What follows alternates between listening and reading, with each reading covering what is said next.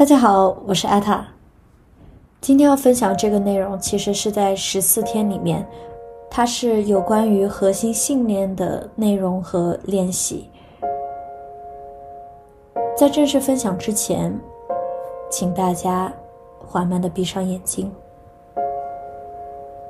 和此时的呼吸建立连接，感知一下此刻身体的存在。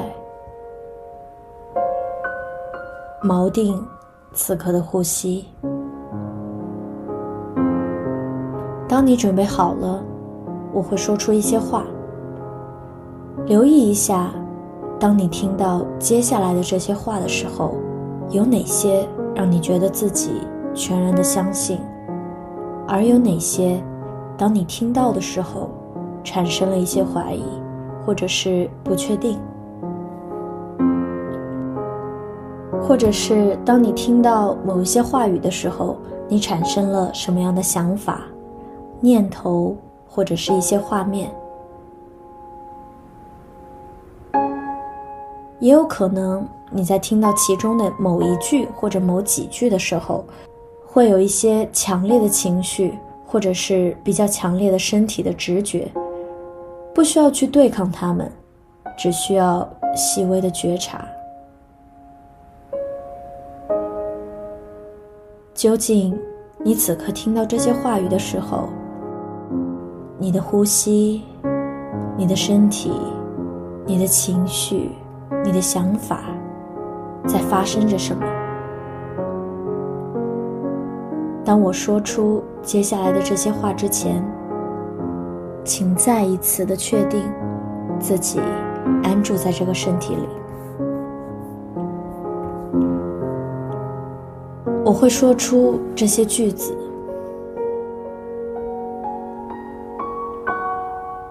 我是安全的，我的存在受到欢迎，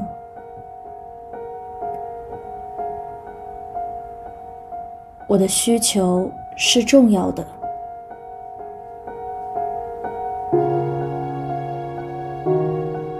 我可以依靠。另一个人，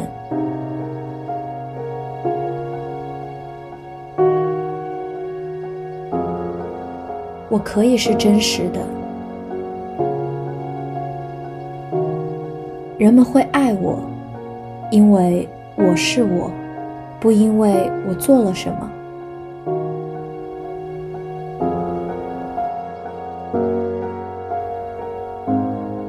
我可以去休息。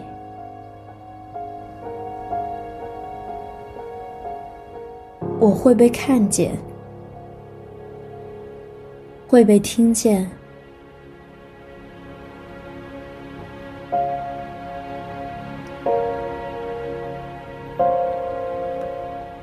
我必须被爱，才能快乐。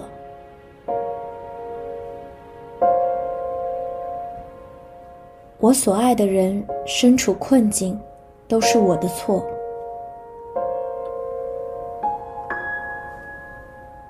我必须时刻处于对事物的掌控之中。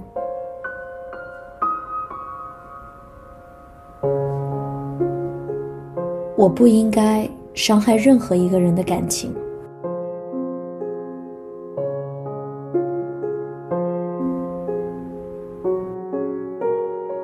留意一下刚才的这些句子中，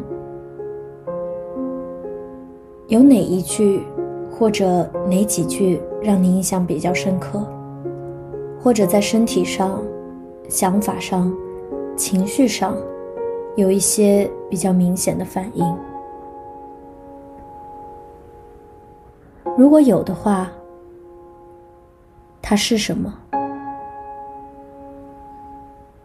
当听到这句话的时候，你是全然的相信，还是会有一些不确定？或是完全的不相信，大家也可以把刚才这几句话记录下来，或者退回去再听一遍，然后记录下来自己的感受。在刚才的练习中，实际上我们已经触及到了核心信念。大家所听到的那些话，是比较常见的一些核心信念，或者说人们渴望拥有但是却缺失的一些体验，或者相信的东西。核心信念是什么呢？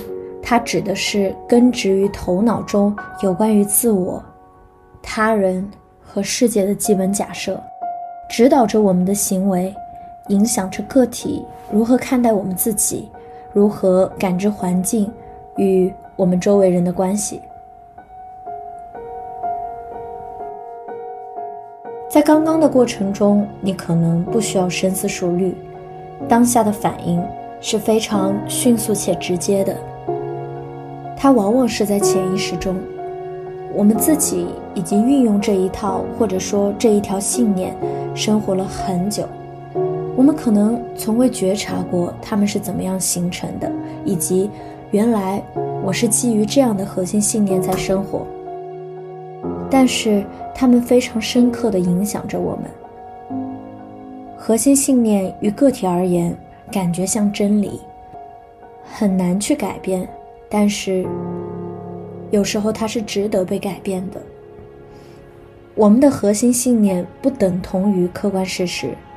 当个体百分之百相信我们头脑中的想法的时候，那我们的想法即真理。那么很关键的一点是，核心信念它的形成和一个人在早年时期的一些基本需求有没有得到满足，有着非常重要的关系。那么，往往在自己的需求是否能得到满足的这个基础上形成的这些信念。它有的是具有支持性的，而有一些其实是有限制性的。在刚才那一段话当中，大家应该也听得出来，其实是有一些不同的区分。可以给大家举一些例子。当一个人认为这个世界是安全的，我们可以有自己的需求，我的需求是重要的，那。这个人更有可能在一种充盈的状态当中成长和绽放自己，充分的做自己，这就是具有支持性的核心信念。但是，如果我们的核心信念是“我只有非常优秀，我才值得被爱”，或者是“我不值得被爱”，在这样的情况下，我们其实处于一种被爱的匮乏感当中，即便可能。你的条件再优越，再被周围人所羡慕或者是夸赞，但我的心底还是会对此产生怀疑，还是会自我攻击，以及在关系当中很容易出现低价值感，或者是在关系当中我非常喜欢去比较，想要求一个输赢。那这可能会给生活带来一些限制性。而这种限制性的核心信念，可能就来自于早年的一些经历，或者是受到的伤害，内在的需求没有得到满足。限制性的核心信念影响个体持续感受到不安、自我怀疑、消极情绪，反复向外界寻求确认。这种限制的核心信念会导致有问题的行为模式，比如说。讨好型人格，或者是完美主义。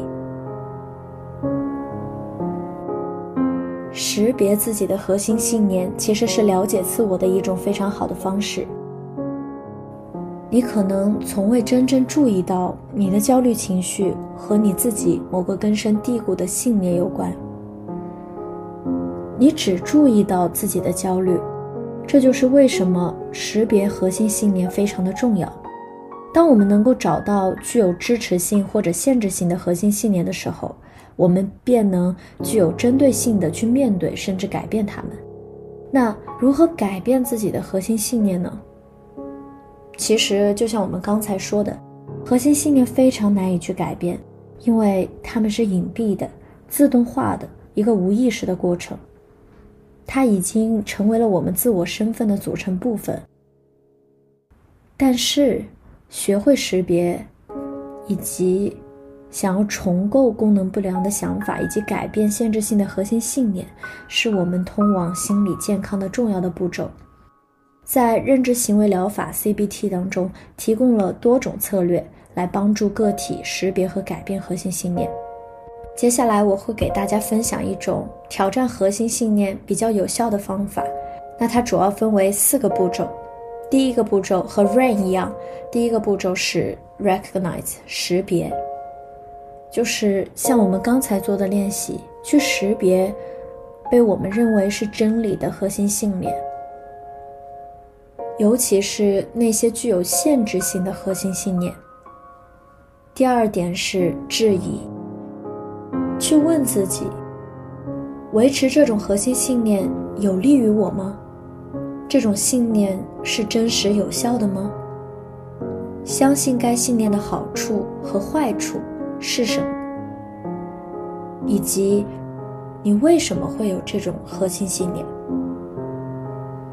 第三步是转变，反向思考你所抱有的信念是否可能是真的。例如，尝试将“我必须隐藏我的真实情绪”转变为“表达我的真实情绪其实是 OK 的”，或者是将“我必须控制我的关系”转变为“我可以接受两个人的关系是平等而开放的”。有很多方式可供转变信念和表达相反的信念，尝试不同的方法，然后问自己：相反的信念是否比最初的信念更理性、更客观？这也是一个批判性思维的形成方法。第四步是重建，你可以创造一个清单来帮助你强化重建后的信念。那识别自己的核心信念需要时间和练习。我们不仅需要挑战自动化思维和信念的可靠性，还需要认识到这些信念对我们生活的负面影响。今天的打卡留给大家一个小作业，大家可以尝试正念书写，将我们之前的那一段核心信念再重复的听一遍。然后将你的想法、你的感受、你出现的图画记录下来。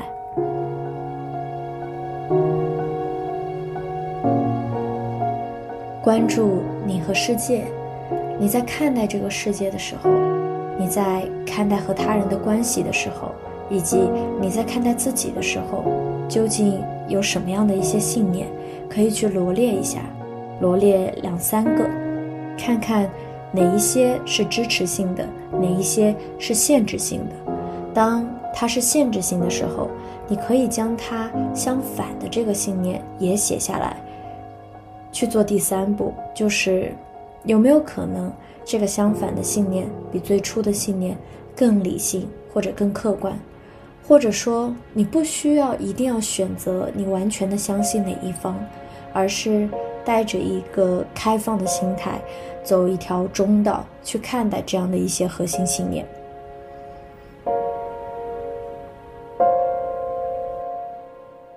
这个练习不只局限在今天，其实，在我们日常生活当中，或许有很多时候，我们都开始能够觉察到：哦，原来我对这样的事情是深信不疑的。那么，它一定是真的吗？其实这也是一种打破自我，或者说重建自我的非常好的方式。希望大家能够在生活当中也去保持觉知，保持洗脸。